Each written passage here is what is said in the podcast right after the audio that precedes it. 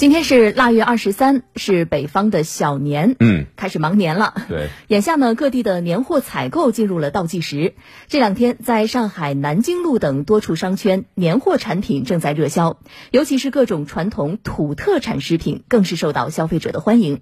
详细情况，我们通过央视的报道了解一下。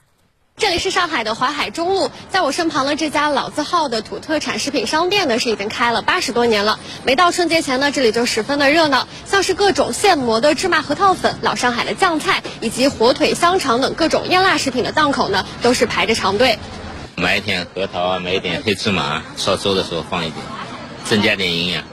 买点火腿，买点咸肉，再买点零食，弄弄弄，这是八果。还有橄榄，还有还有那个小金桔。记者走访了上海南京路、淮海路等核心商圈的多家年货产品销售商店和餐厅，负责人均表示，近期客流明显回升，不少门店都已经回升到去年同期的水平。到本周末小年夜前后，可能还有一波销售高峰。然后我们早上就是人也比较多，呃，像熟菜还有呃鲜肉月饼都有排队的，而且现在就是快过年了，半成品的销售也逐渐上升了。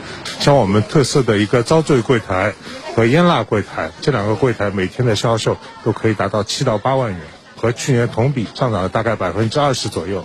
不光是年货采购十分热闹，生产方面也是一片忙碌景象。在江苏茅山脚下，乡村农家的院子里晾晒着各式各样的腌制老鹅、咸鸭、咸鸡等等。生产和包装车间十几位工人正在整理、打包、装箱，准备发货。